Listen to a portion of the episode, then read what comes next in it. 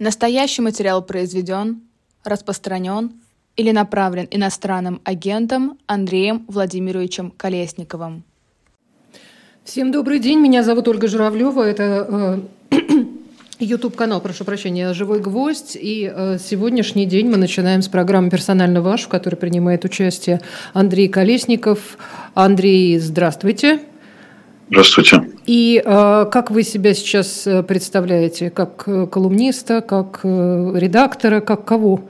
Как старший исследователь э, фонда Карнеги. Понятно. Хорошо. Ну, то, что у вас власти считают иноагентом, у нас на этот счет э, специально есть указания, так что я не буду каждый раз это упоминать, потому что это совершенно бессмысленно. А, вы знаете, Андрей, я, я читала несколько ваших публикаций последних, и В частности, вы, так же как и многие другие, э, размышляете о том, э, что представляет собой российское общество и что это за народ, который там достоин, недостоин Ахматовой, Сталина и всех-всех-всех.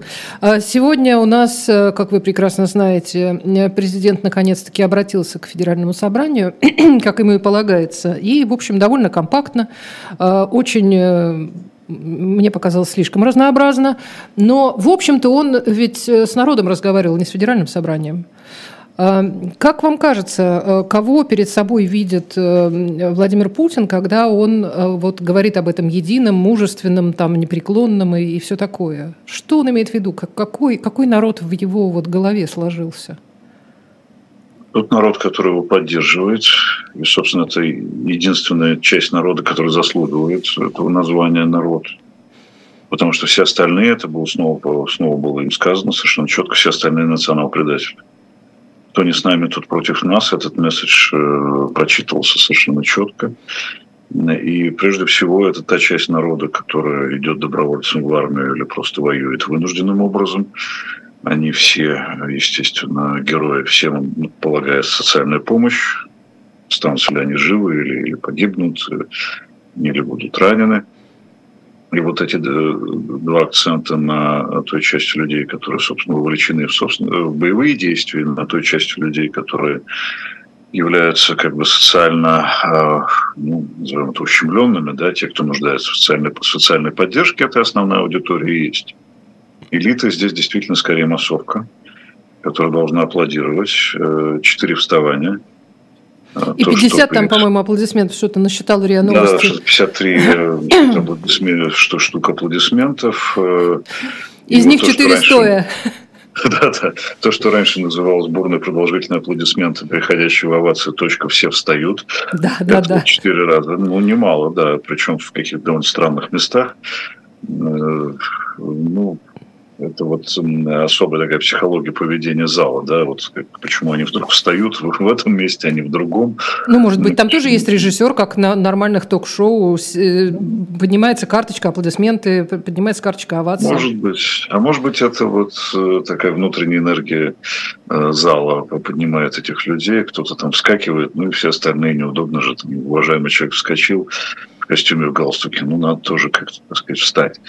Э, и, конечно, да, элиты должны все, все это тоже поддержать. Э, все они знают, что там написано было в послании. Естественно, вся, вся вот эта роспись социальных всяких подарков, она уже давно известна правительству. Вероятно, под это заложены какие-то деньги. Э, при дефиците бюджета, при том, что ограниченные возможности получения доходов в бюджет за счет нефти и газа, при том, что да, идет поворот на восток, но нефть продается с дисконтом, то есть все равно доходов будет меньше. Не говоря же о том, что не знаю, на налоговая база, по-моему, тоже должна сжиматься, потому что люди э, куда-то уехали или призваны э, в армию и работать, собственно, кроме как на предприятиях ВПК некому. Ну, многие предприятия просто перестают существовать, и от них тоже налогов не будет, я так понимаю. Конечно, да. То есть это достаточно такой странный круговорот денег в природе. С одной стороны, государство будет давать деньги, прежде всего, э, оборонно-промышленному комплексу, там будет расти ВВП, потому что они будут производить снаряды, танки и так далее. И они же будут платить э, как бы, налоги в бюджет. Да? Вот э, как-то меньше возможностей для покупки социальной лояльности вот этих самых слоев. Поэтому это трясут бизнес, пытаются перевернуть их вниз головой и вытрясти все, что у них там есть в пиджаках. А, с этим, конечно, будет серьезная проблема. Нужно же еще поддерживать сколько-нибудь нормальное состояние разных регионов. А у нас, мягко говоря, регионов-доноров, как известно, довольно мало. А, и поддерживать как бы, бюджетную систему региональную разных провинций довольно тяжело. Ну, то есть проблем очень много, но оптимизм выражался. Э, активно, и вот скорее это послание имело такой седатирующий эффект. То есть Успокоительный, многие, да. Честно говоря, в том числе я боялся, что он способен в этом формате, даже в этом формате что-то нехорошее объявить, но э, он был оптимистичен, тревожность, наоборот, старался снизить. Очевидно, они поработали над изучением общественного мнения, поняли, что уровень тревожности не вполне приемлемый. Даже для, И даже то есть, вот по поводу ядерного, э, ядерных испытаний даже было сказано, что если вот они начнут, то мы да, тоже да, проведем мы ни при чем, вообще ни при чем. Не, да, да. И мы не, не выходим боком. из договора о сокращении стратегических наступательных вооружений, а, а приостанавливаем. Да. Хотя это, пожалуй, единственная такая вот, э, то, что называется новостью. Да? Вот это, это, это действительно новость, приостановка участия. Э, ну, она довольно ожидаемая, мне кажется. Да, она довольно ожидаемая в этом смысле. Ну а что еще от него, собственно? Как будто, если бы он не приостановил, что-то в этом смысле изменилось бы. Да нет. Я единственное, что э, хотела вернуться вот к этому, к этому народу поддерживающему, с которым, собственно, разговор идет. А почему нужно его все время задабривать, этот народ? Он же поддерживает, он же, он же и последнее с себя готов снять, по идее. Он всюду э, вот сам идет э, на, на передовую, там, доброволец и так далее. Почему это все должно сопровождаться какими-то постоянными обещаниями денег? Либо им, либо семьям, либо там хоть как-нибудь. Ведь деньги обещали с самого начала. С самого начала этих вот добровольных и недобровольных э, мобилизованных э, вовлекали там в разговоры о том, что будут прекрасные зарплаты, там вообще ваши семьи там получат дрова, я уж не знаю, какие-то еще потрясающие вещи. А что ж так, что, где, где ошибка? Мне кажется, товарищ Сталин никогда не, не, не уговаривал народ, что я вам больше денег дам и буду вообще с вами хорошо обращаться, если вы будете меня поддерживать. Товарищ Сталин денег особо не давал. Да. Он как-то пожестче действовал в этом смысле. А это такая компенсаторная модель. Ну, вы все-таки жертвуете своей жизнью, в буквальном смысле, да, или со своими... Ну, это же хорошо, он же объяснял, что, в принципе, да, так, это хорошо, от водки это... можешь умереть, а тут хоть по делу в принципе, это компенсируется тем, что все грехи смываются в соответствии с э, отечественной православной доктриной. Поэтому как бы не должно быть никаких проблем в этом смысле. Все. Но, тем не менее, все-таки есть глубинное понимание того, что э, у вот этих слоев э, класса ниже среднего у них есть ожидание компенсации за некоторые страдания и за то, что члены их семьи отдают жизни и здоровье э, за э, великую державу, за чувство великой державы. То есть, с одной стороны, вроде бы должно хватать, действительно. Ну, живу плохо, достоинство мое унижено, не, не знаю, там, где работать, но зато великая держава, которая всем показывает э, Кузькину мать. Все, все боятся, мы во всех там стреляем. Ну, в принципе, этого должно быть достаточно. Но все-таки лучше пилюлю эту самую подсластить и еще как бы добавить денег, потому что, в принципе, так привыкли. На страна людей, зависящих от государства, страна иждивенцев. Э, социальные выплаты занимают самую большую часть э, в доходах населения. Ну, точнее, не самую большую, самую большую занимают зарплаты, но э, доля социальных выплат сейчас в процентном отношении выше, чем в Советском, во времена Советского Союза говорит о том, что э, специально э, путинский режим взращивал вот это иждивенчество э, во многих слоях населения. Ну, не говоря уже о том, что все-таки население достаточно нездорово и достаточно пожилое. У нас, как в Европе, пожилое общество, мы 40% людей. пенсионеров, я сейчас последние цифры видела, там 41, что ли, процент пенсионеров. От общей численности населения какой-то совершенно чудовищный, честно говоря. Может быть, да. Но... Я прям даже, даже вздрогнула, может быть, про Японию речь, но... Тут э, дело в том, что трудоспособная часть населения сжимается. Это и общий тренд, и мало рожают, и на рынок выходит поколение малочисленное, а уходят многочисленные, наоборот. И вот это очень плохое сочетание. Но э, Сюда же добавлена мобилизация, и сюда же добавлена иммиграция. Слушайте, я, наверное, ошиблась. Наверное, не, не о 40% шла речь, а о 40 миллионах. Скорее, Хотя да, от 140 скорее. миллионов 40 миллионов пенсионеров, это я вам скажу да, тоже. Примерно, примерно так и есть. Ну, в общем, серьезно. Вот, э, в такой модели им приходится э, людям что-то обещать э, в виде вот социальной поддержки, иначе, иначе начнет рассыпаться как бы психология вот этой социально-компенсаторной модели, назовем ее так. А вот вы сказали, что когда пишут э, такого рода тексты, сегодня действительно показалось, вот, по-моему, Екатерина Шульман э, отметила, что было ощущение, что первый раз видит текст. Как-то он немножко отвлекается от него, и как-то ему тяжело читать, э, в том смысле, что ну, не сразу как-то внедряется в мысль. А, может быть, может быть и так. И понятно, что писали разные, э, там, разные люди по, по, по разным там, направлениям, все это понятно. Получилось такое немножко действительно лоскутное одеяло. Но вы говорили, что такие вещи пишут все-таки с оглядкой на какие-то ну, какие измерения, а, на какую-то, ну, я не знаю, опросы, исследования, что-то такое. А, вот хотелось бы понять, а как они вообще проводятся сейчас? Вот я просто пытаюсь вообразить, людей, которые как-то, я не знаю, каким образом реагируют. Ну, не впрямую же их спрашивают, хотите больше денег, но это смешно, это не соцопрос. А, а как узнают вообще о том, что народ хочет, чего боится? Я думаю, что во многом узнают интуитивно и все-таки вот придерживаясь своей модели, которую они сами придумали, что все-таки нужно Э, затыкать рты э, социальными вот этими выплатами, подачками, единовременными, многовременными, там, повышением рота, которым тоже э, опять объявил. И, в принципе, очевидно, вот, вот на что наверняка обратили внимание, то, то, с чего мы начали, что вот уровень тревожности довольно большой, и с частичной мобилизацией дала совершенно фантастически высокие показатели именно тревожности, шока, ужаса и так далее. И, вероятно, все-таки решили немножко погасить э, эти настроения и дать понять, что вы будете накормлены, что не, будут, не, будут пустые, не будет пустых полок. Э, Все будет более или менее нормально, мы за этим следим, мы будем развиваться. Вот смотрите, у нас социальная сфера, у нас наука, у нас образование. Все мы работает. БАМ будем развивать еще со страшной силой все будем развивать. Э, вот. А что касается самой, самой вот модели э, вот этого выступления конкретного, да, все-таки час 45 довольно долго.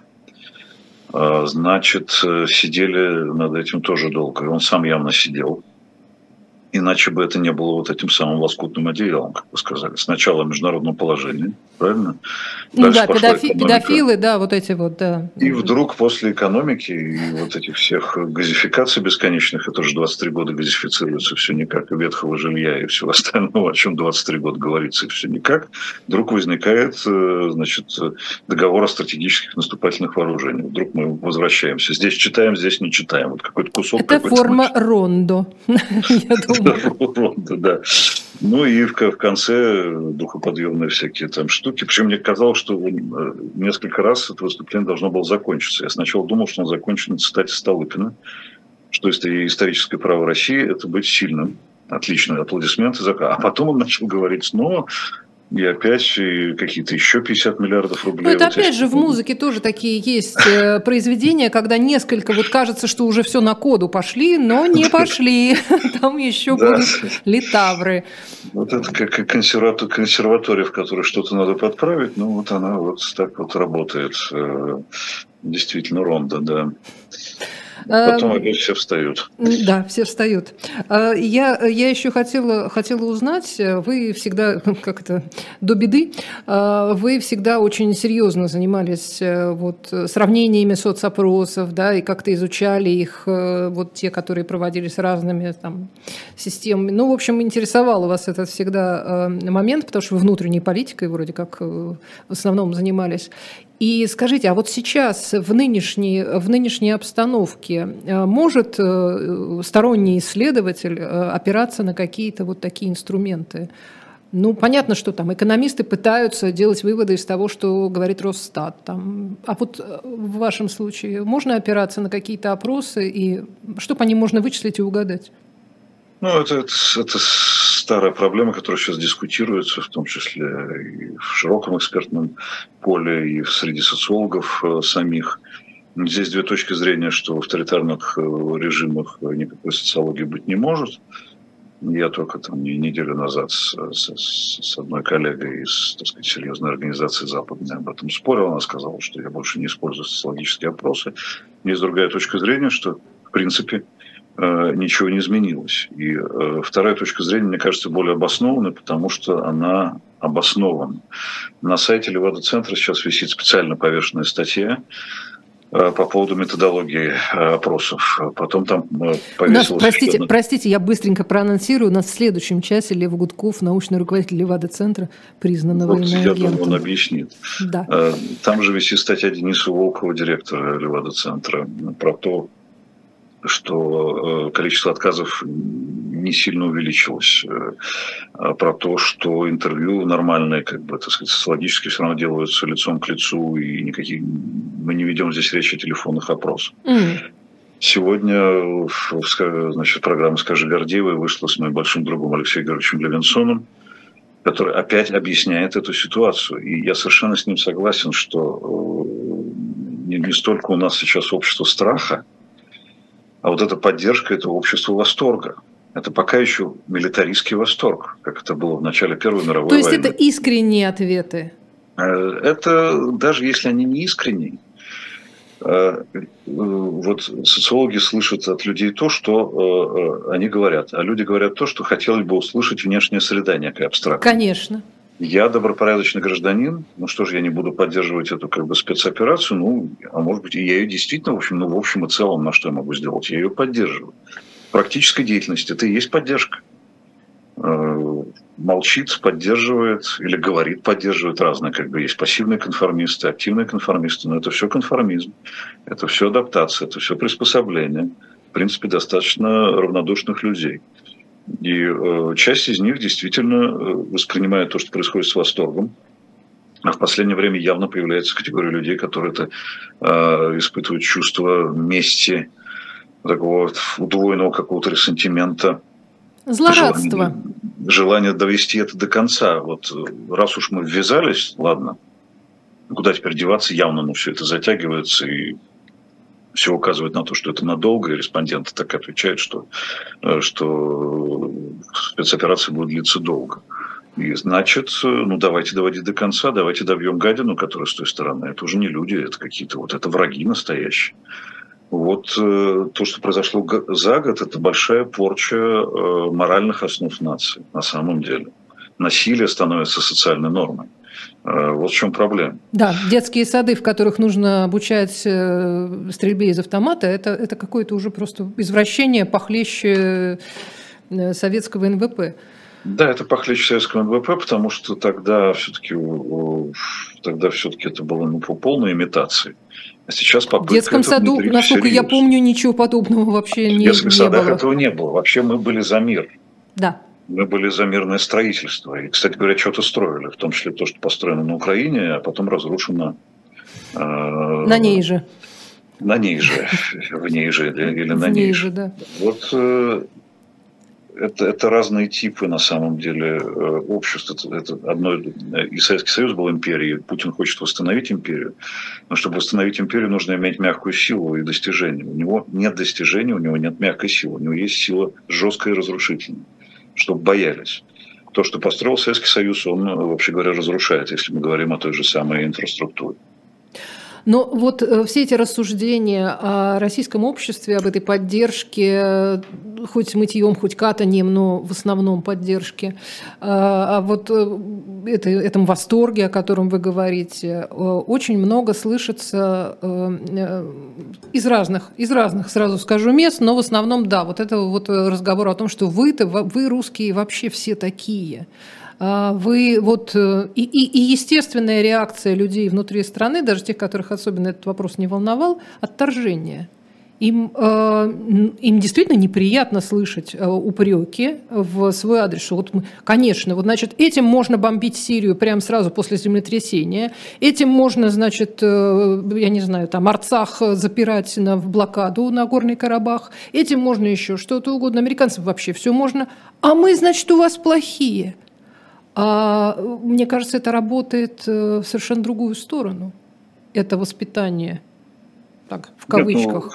Нет, ну, конечно, так и происходит. И еще даже с, когда в 2014 году появились санкции, контрсанкции, санкции воспринимались как наказание не людей из высших слоев политической атмосферы, а как России. А сейчас это чувство усилилось, и это уже как бы практически э, об этом и говорится, что это санкции против России, ну, то есть против россиян тоже. А, Мне и... кажется, и Путин тоже говорил что-то о том, как нужно там извести народ, они хотят. Конечно, Путин санкциями. сказал, э, сейчас у меня это записано, я же, так сказать, работал с документами. Конспектировать. Заставить страдать наших граждан. Да. Он молодец. Да. Он как бы ассоциирует себя с этими гражданами. Я ваш представитель, я такой же, как вы. Они меня хотят заставить страдать и ликвидировать мою страну. Они и вас хотят заставить страдать вместе со мной. Значит, мы едины в том, что мы страдаем, э, но не получится. Мы, должны быть все вместе и как бы дать, дать на это ответ. Так вот, э, да, действительно, такое ощущение у людей есть, э, при том, что, тем не менее, э, может быть, они этого не, чувствуют, но они на самом деле заложники Путина, безусловно, и его политики, и его того его шага, который он сделал в феврале 2022 года. Но все эти люди испытывают по отношению к нему стокгольмский синдром ну, раз мы с ним, раз нам деваться некуда, раз нас там не любят, здесь у нас... А нас действительно очень не любят. И, и это все время, э, все время как-то усиливается вот с разных сторон, когда при этом, когда Путин там и все остальные его э, люди, которые говорят от его, в том числе имени, э, рассказывают про запрет русской культуры, про то, э, это не мешает совершенно там в Париже ставить Чайковского, там я не знаю что угодно, э, в Лондоне и во всех остальных местах, но нам этого не рассказывают. Конечно, люди этого просто не знают. Вообще то, что он рассказывал сегодня, э, там есть, ну как всегда, Э, много передергиваний, много вранья откровенного, много самооправданий, которые мы уже слышали, э, которые являются абсолютной чушью. Никто ни на кого, естественно, подать не собирался прежде всего. Никто никакую инфраструктуру никуда не двигал. Теперь она продвинулась, и теперь, теперь действительно в мире есть водоразделы, и мы оказались в совершенно другой, как бы, э, как это модно говорить, не люблю это слово, геополитической реальности. Э, но только после того, что он сделал 22 февраля. Ничего бы этого не было вообще. Если Такого расширения НАТО ни, никто не мог добиться. Да, чтобы оно так расширилось до такой степени в результате действий Путина. То есть все, что он валится с больной головы на здоровую, он может как бы рикошетом про себя сказать все, в, чем он обвиняет Запад, это, это он должен отнести к самому себе. Э, вот в чем, вот в чем проблема. Э, это вообще его какая-то очень странная риторика. Вот он описывал, как развивался капитализм в России. Мы стали сырьевым придатком как бы Запада. А сейчас мы кем становимся? Сырьевым придатком, придатком Китая и Индии. А что изменилось? А где это диверсификация экономики? А где вы были не 8 лет, а 23 года? С вашей газификацией, с вашим ветхим жильем. Э, Кстати, с, с газификацией очень интересная вещь. Э, я свои социологические исследования проводила. Я очень люблю читать комментарии в разных э, таких, ну, условно, нейтральных, нелиберальных пабликах, что называется. Ну, какие-то вот новости, которые не, на которых не написано, что это там Навальный там, или еще что-нибудь. И даже эхо или живой гвоздь. И э, там в комментариях приходят обычные граждане, которые в целом не очень вовлечены во все эти истории, но тоже они видят эти цитаты из, из Путина, там их тоже им пишут, все такое. А на газификацию реакция прекрасная совершенно. Потому что люди, которые пытались газифицировать свои дома, знают, что она бесплатна. Бесплатно ее доводят условно говоря, доводят до уровня твоего дома, а к дому 300 тысяч подключения. И это люди знают прекрасно. У кого-то 300, у кого-то 500, кому как повезло. А, и поэтому, ну, как бы, кого вы хотите обмануть этими разговорами? Тех людей, которым не нужна газификация. Единственное. Ну, скорее, да, их, их довольно много, их тоже много. И в результате каждый из вот этих самооправданий берет, берет что-то свое. А главное, что не мы это развязали, на нас напали. Это, это вот этот тезис, который постоянно повторяется, и он внедряется сейчас в мозг. Это война с коллективным Западом, а не с Украиной. Украинцы – расходный материал.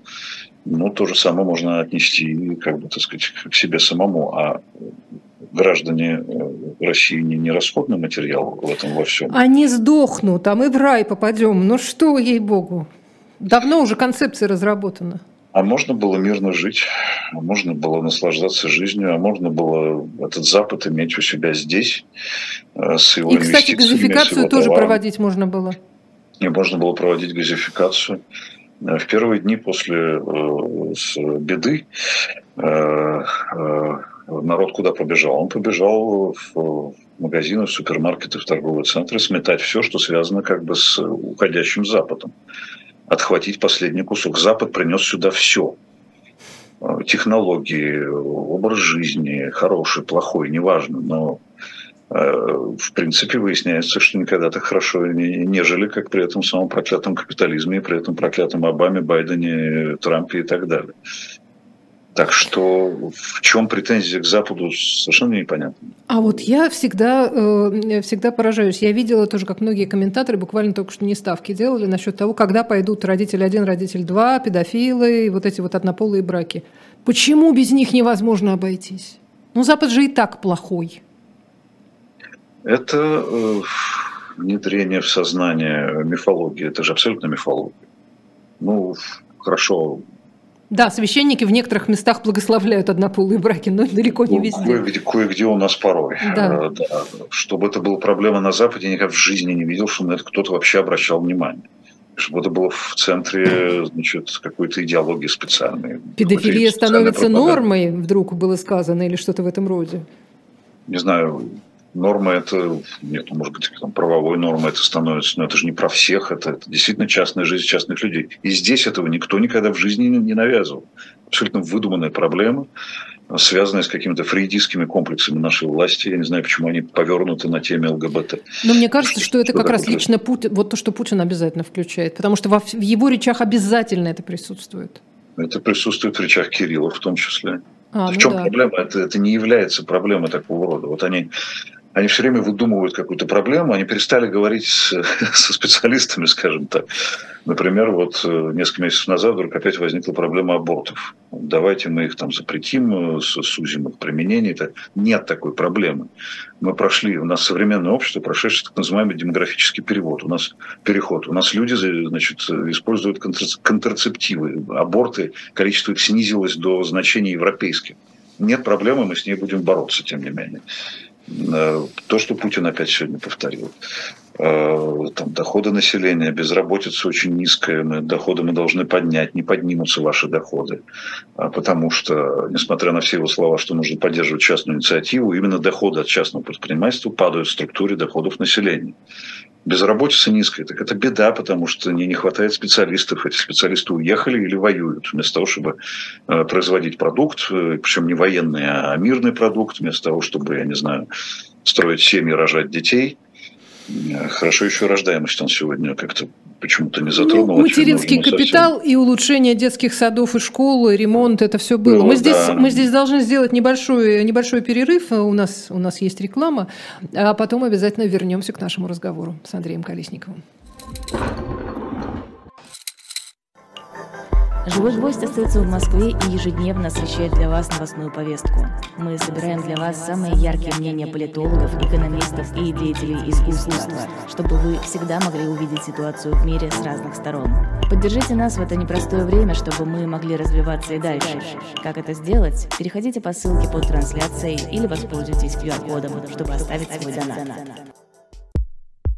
У нас есть парадоксальная ситуация – это непросто, потому что останется в истории. Ну, Владимир Борисович, вы прям как ребенок. У вас есть лучшие средства обороны? Нету.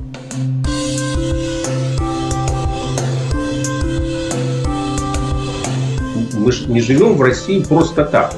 У нас всегда должна быть какая-то миссия, ради которой можно сдохнуть. Это вообще вот кто доказал? Бжезинский. Настоящий материал произведен распространен или направлен иностранным агентом Андреем Владимировичем Колесниковым.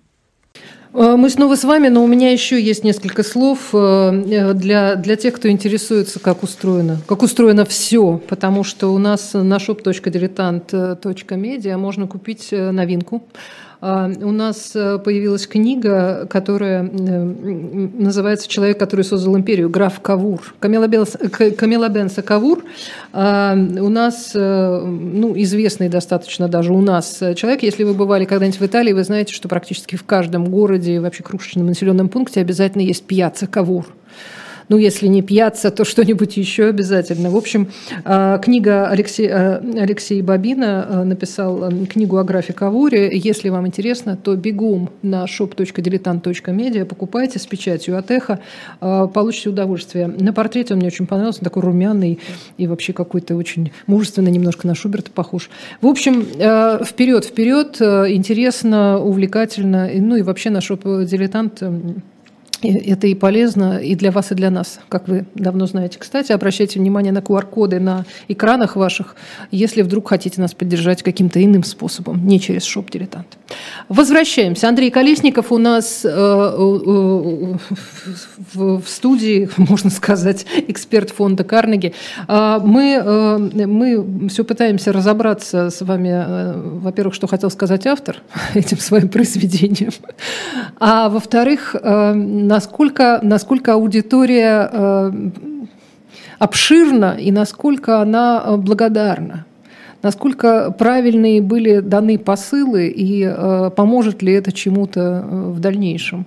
И, кстати говоря, как вам кажется, а вот западные, ну, западные, условно западные эксперты, скажем, иностранные, заграничные эксперты, они хорошо себе представляют вот эту вот э, российскую, российское общество сейчас? На чем они основываются? Вы знаете, кто-то хорошо представляет, э, кто-то не очень.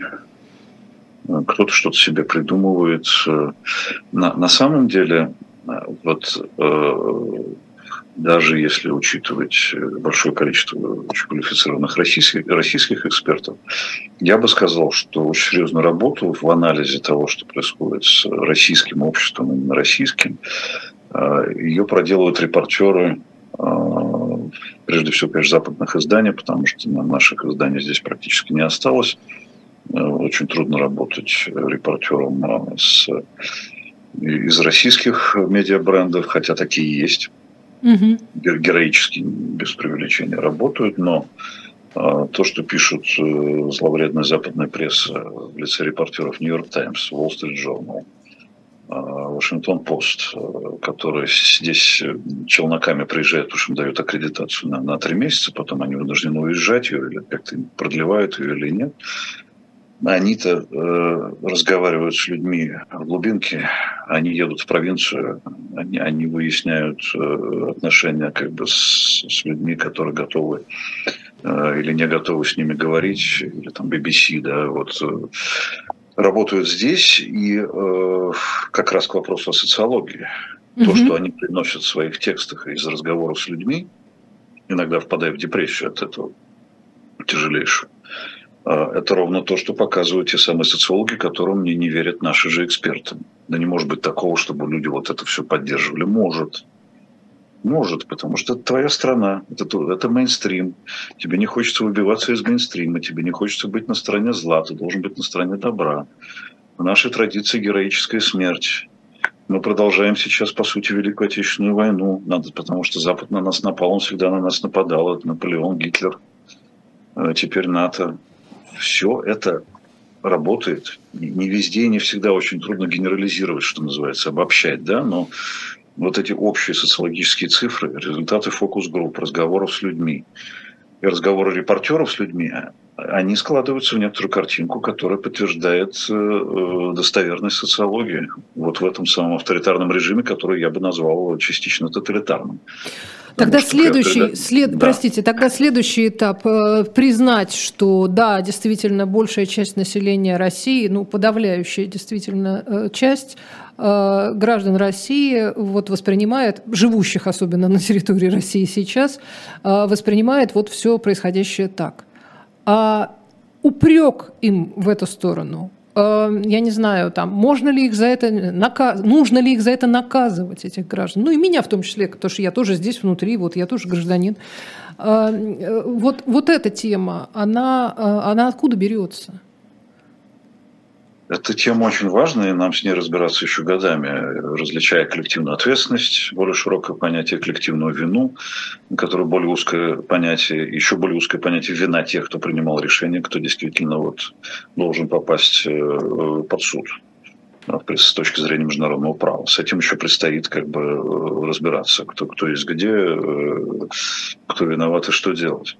То, что сделал Путин частичной мобилизацией, это шаг э, достаточно рискованный, но все диктаторы делают это. Он потребовал разделения ответственности с ним не только от элиты, но и от, простого, от простых граждан. Ребята, вы вот лето просидели, на войну не обращали внимания, но это старый социальный контракт, как бы вы не лезете в наши дела, мы не лезем в ваши. Но сейчас Родина в опасности. Вам придется, вам не удастся уже отмолчаться и, и скрыть свои тела от физического как бы соучастия, да, вот пожалуйте э, в окоп, э, предоставьте свое тело, разделите с собой ответственность за, за то, что я придумал, то, что на нас напали.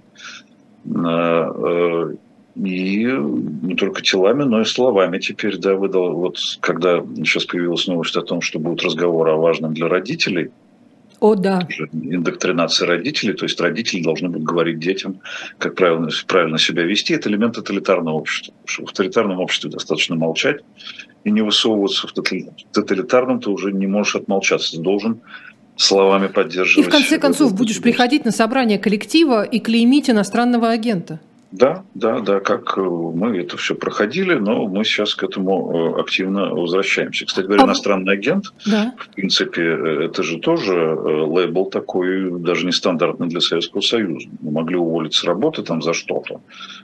Но когда у тебя есть системный лейбл, вот системный статус, да, здесь с этим статусом на работу устроиться не очень получится, не говоря уже о том, что есть некие элементы запрета на профессии. Там иностранные агенты не могут преподавать. Они могут преподавать, и я так понимаю, что э, и адвокаты могут э, тоже понести некоторый урон. Могут, да. В общем, в результате мы имеем такую дикую смесь какого-то авторитаризма с тоталитаризмом. Уже таких чистых режимов, которые описывают политическая наука, практически не осталось. Это все можно, ну не все, корзину, да, просто скорее теоретические рассуждения о свойствах этих режимов, потому что мы попали в 21 веке в какую-то удивительную ситуацию, где какое-то разноскоростное развитие происходит. В чем-то мы в средних веках, в чем-то мы у нас все еще работают какие-то там смартфоны. В общем, такой э, Чингисхан с телефоном, как раньше говорили, или с чем он там. А вот примерно в этом состоянии мы э, провалились снова. У нас теперь Чингисхан со смартфоном. Кстати, о Чингисхане со смартфоном. Вот когда э, я прочитала тоже эту новость о, о, о том, что родителей тоже нужно, значит, учителя должны научить родителей, как родину любить, я пытаюсь себе это просто вообразить. Ну, я тоже когда-то ходила на родительские собрания в школу. Э, не могу сказать, что э, с учителями были какие-то плохие отношения, или мы их там не уважали, или еще что-то. Но, в общем, это отношения не те, когда ты приходишь послушать пастыря это немножко, немножко другая уже ситуация. Ты-то уже школу закончил. А, даже когда учителя пытаются говорить там что-то, вот вы обязательно зайдите на такие-то сайты, там важная информация для выпускников, вот там вот посмотрите, как писать сочинение. Когда ты поворачиваешься к соседней маме, спрашиваешь, а мы что, тоже должны писать сочинение? С чего бы? А, так вот, интересно, нынешние современные люди, что они э, вот это вот примут нормально, что учительница наша школьная нам сейчас расскажет, как мы должны понимать политику партии. Кто-то не примет, я думаю, большинство не примет или будет имитировать э, приятие этого, кто-то э, э, в рамках такого предустановленной покорности воспримет это как норму. Очень-очень много воспринимается. Ну, раз так надо, значит, надо. Надо идти, значит, купив самому себе обмундирование э, в окоп. Ну, а что делать? Приходится, приходится этим заниматься. Ровно такая ситуация описана в манифесте Льва Толстого «Одумайтесь» по поводу русской 1904 года, да. Да, где он разговаривает с солдатиком, как мобилизованным Мне говорит, ну что ж ты, вот куда же ты собрался-то? А куда же я денусь? Тебя убью. Он говорит, а куда же я денусь? Да, вот такой диалог. Здесь все ровно то же самое. Здесь, а куда мы денемся? Там ребенку будет плохо, его будут там, я не знаю, третировать, а его будут преследовать, лучше как бы сходить. То есть везде будет разная ситуация. Но откуда взять столько пастырей? Бедные учителя, которые вынуждены вот это все, мало им идиотской нагрузки какой-то, в том числе отчетности, в том числе этих разговоров о важном, которые сломали всем понедельнику всех занятия там дополнительные, я не знаю, в кружках, в спортивных секциях и так далее. Мы дополнительный урок впаяли, значит, и бедные дети, не проспавшиеся, понедельник начинают, ничего не соображая с этих разговоров о важном. Как будто это на что-то повлияет. Ну, ну, смешно об этом говорить. Мы все помним советскую школу и двойное мышление, которое она вырабатывала. Здесь ничего, кроме двойного мышления, ну, так, в общем и целом, выработать невозможно. А что же вы еще родителям-то занялись после того, как э, мы жили в сравнительно свободном обществе в 90-е, в 90 годы и даже отчасти в начале нулевых? Ну что же вы от них, э, от этих родителей хотите? Ну, эта машина работает, она будет имитировать работу в основном, конечно. Ну, то, что она Скорее будет продолжать, всего, да. продолжать э, жрать остатки значит, благоразумия гуманности, на нормальных человеческих отношениях, она будет делать, безусловно, потому что эта система абсолютно аморальна. Все, что они придумывают, тоже абсолютно аморально, неэффективно, имитационно. Но останавливаться эта машина не будет, у нее нет задней передачи. Она Подождите, вы сказали сломаться. неэффективно. А, но все-таки какой-то эффект-то есть? Какой-то эффект есть. Какой-то эффект есть, но он не может быть тотальным.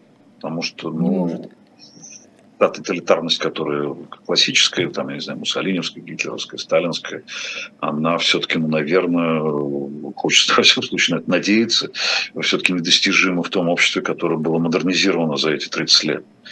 Мы все-таки жили сравнительно свободно, ну, по крайней мере, до Путина до раннего Путина. И этого хватило, чтобы ну, обрести, с одной стороны, нормальный потребительский рефлекс. То есть капитализм сюда пришел. Это капитализм сейчас спасает Путина от полного развала экономики. Он хвастается, говорит, вот у нас все получилось, ничего, это не у вас получилось. Это есть, остались элементы рыночной экономики, которые позволяют вам наполнять бюджет, которые позволяют людям зарабатывать, которые позволяют людям работать, в том числе в теневом секторе, быть, быть самозанятыми, заниматься параллельным импортом, тем самым э, поставлять еду на столы. А так бы, как бы ты не хвастался своим сельским хозяйством и всем остальным, ничего бы этого не было. А, вот, э, собственно, как-то так это все. Кстати, про, про, про мораль э, я еще пытаюсь понять вообще. Все, все это время ну, хочется какой-то ясности. Если человек обращается, ну, в данном случае Путин обращается к такому вот усредненному а, обывателю, да, своему, вот, э, своему, своему электорату, своей, своей группе поддержки, то хочется какой-то ясности.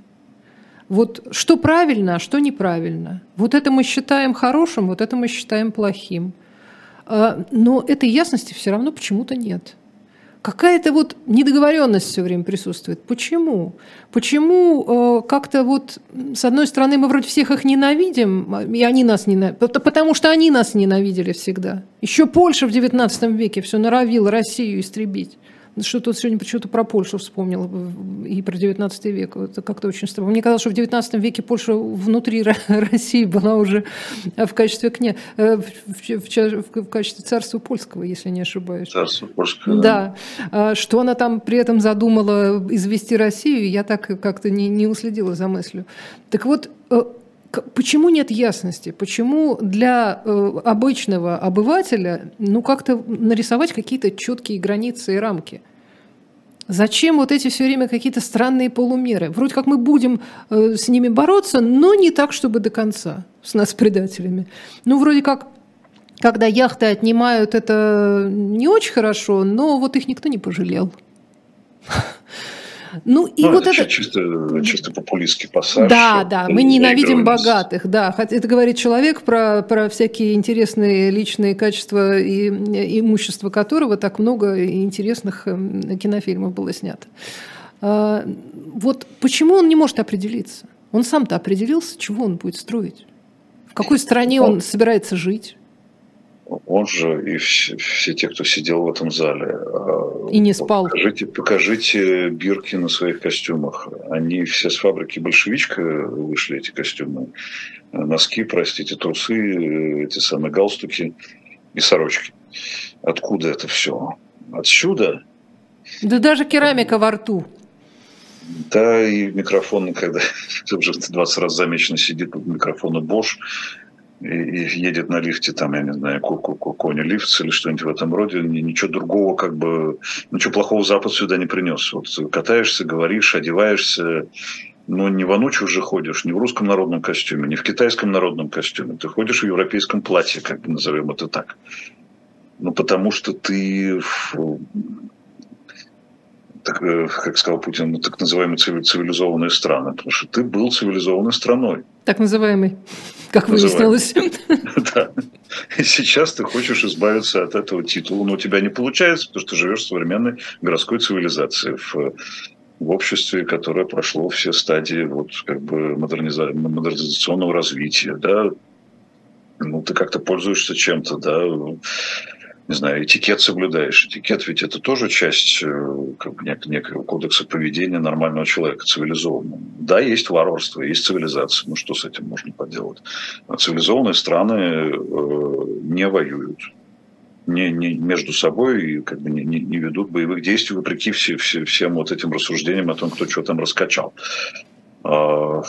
Если мы делаем то, что мы делаем, мы, безусловно, звание цивилизованной страны, э, к сожалению, нести не можем. И ценность у нас другие. А они, а они тем временем сами то бомбят кого-то, то какими кого, санкциями кого обкладывают. Они, как, ну, хорошо, бомбили Югославию, хорошо. Кого они сейчас бомбят? Он Израиль бомбит Сирию. Устраивали смуты, какие-то заговоры, перевороты. Где эти перевороты? Что, он имеет в виду арабскую весну? Да. А ничего, что мы исключаем из вот этого историко-политического анализа такое понятие, как народ. Э, на всех долларов не хватит и печенек, чтобы вот это представление чисто чекистское о том, что можно только что-то инспирировать и организовать, само самоорганизоваться ничто не может. Нет такого понятия народа. Так вот, кстати, почему нужны для собственного народа постоянные печеньки? Потому что само ничего не работает. Да, вот, оказывается, как нехорошо э, так, сравнивать с цирком, но они сами устраивают этот цирк, они прикармливают людей, да, и боятся, собственно, э, приостановить этот процесс. А вдруг не сработает просто вот за, за героическую смерть. Э, может быть, этого недостаточно будет, поэтому важно очень вот долго акцентированно рассказывать, нудно уже все запутались, какие-то налоговые вычеты, но чтобы вот это все звучало, значит, вот мы вас в беде не оставим, своих не бросаем, накормим всех. Низкий поклон сельхозпроизводителям. Вот что, да, нас, вот что я вынесла из этого. Да, и не будьте национал-предателем, все у вас будет хорошо. А, сегодня, кстати, а, сегодня, да, наверное, можно так сказать, Алексей Навальный тоже обратился к, своим, к, с посланием можно так сказать. Э, и там есть несколько пунктов, ну, так сказать, определя... А, а, определений и э, некоторые, несколько пунктов, касающихся того, что нужно делать. Что нужно осознать и что нужно делать. Э, читали вы, вы этот текст? Я, я бегло прочитал, увидел там, так сказать, все пункты здравого смысла которые только возможны. То есть абсолютно так очень четко сформулирован некоторый такой кодекс или катехизис э, нормального человека, нормального россиянина, который хотел за своей стране процветания и мира. И, собственно, может быть, силу такой как бы очевидности для вот круга этих людей это того, что там написано, ну, возникло ощущение очень четкого как бы суммирования того, э, и, краткого суммирования того, о чем, собственно, люди Э, люди доброй воли, э, о чем и как они думают. Вот я бы так сказал. Но это же мечты. Потому что когда, когда это начинаешь там, что нам нужно делать, да, вот демонтировать режим и провести там, не знаю, конституционное собрание организовать или еще что-то такое. Как это возможно? Сейчас невозможно, возможно, наверное, невозможно в ближайшей исторической перспективе, но если э, нужно сдвинуть э, эту махину неудавшейся империи в сторону нормальной жизни, но придется делать ровно ровно это. и политическую реформу, и возвращение к нормальной жизни, к нормальным представлениям о морали, о том, что такое есть общечеловеческие ценности, которые, кстати, записаны в Конституции. Да кто ее читает? Ну что вы ей богу? Традиционные ценности выдуманные, а вообще у нас все основано именно на этих самых либеральных общечеловеческих ценностях, которые клянут на каждом углу э, наши государственные деятели.